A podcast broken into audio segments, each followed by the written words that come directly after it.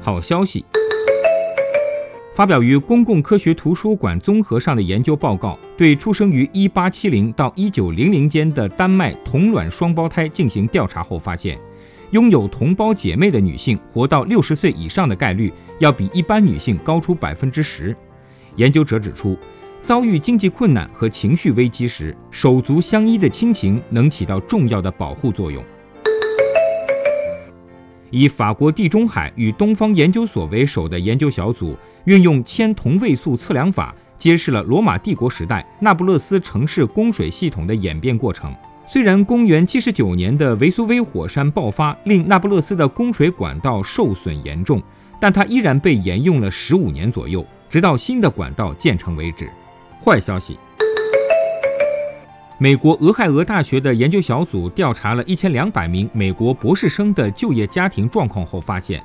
婚姻子女严重妨碍了高知识女性的收入。女性获取理工科博士学位一年后的收入，平均比拥有同等学历的男性低三分之一。但如果是未婚无子的情况下，两者的年收入几乎持平。为什么好酒贪杯者往往也是重度烟瘾者？发表于《药物与酒精依赖》杂志上的研究结果指出，这主要是因为酒精会加快人体分解尼古丁的速度，从而令戒烟时的戒断症状更令人难以忍受。但在戒酒四周后，人体的尼古丁分解便会恢复正常。宜居的步行指数，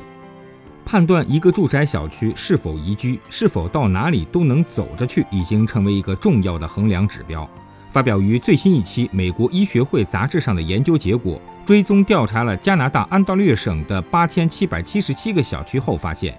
一个社区中步行可达的商店、图书馆、银行、社区中心和学校的数目越多，住在那里的居民超重和肥胖率就越低，而且糖尿病的发生率也随之呈下降趋势。